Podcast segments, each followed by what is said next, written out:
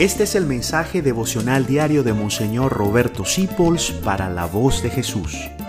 Queremos que la sangre de Cristo no se derrame en vano. Los devocionales de estos días son como un gran examen de conciencia. La tercera obra de la carne que aparece en Gálatas es el libertinaje. El libertinaje es la perversión de la libertad. Yo puedo tomar mi whisky, pero no puedo ser alcohólico.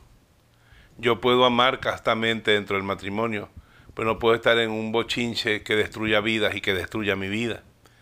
Yo puedo decir cualquier cosa siempre y cuando no desedifique y destruya a otras personas.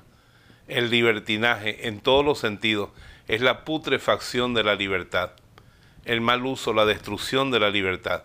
Y el libertinaje siempre termina en esclavitud. Después no hayas cómo salir de eso. Yo soy libre de probar la droga, pero ¿cómo sales después? Ahí tiene un ejemplo bien claro. Yo soy libre de beber mucho.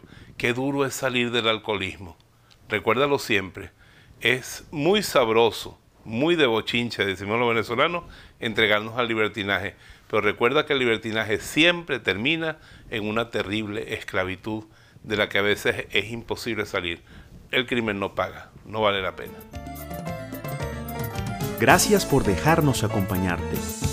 Descubre más acerca de la voz de Jesús visitando www.lavozdejesús.org.be. Dios te bendiga rica y abundantemente.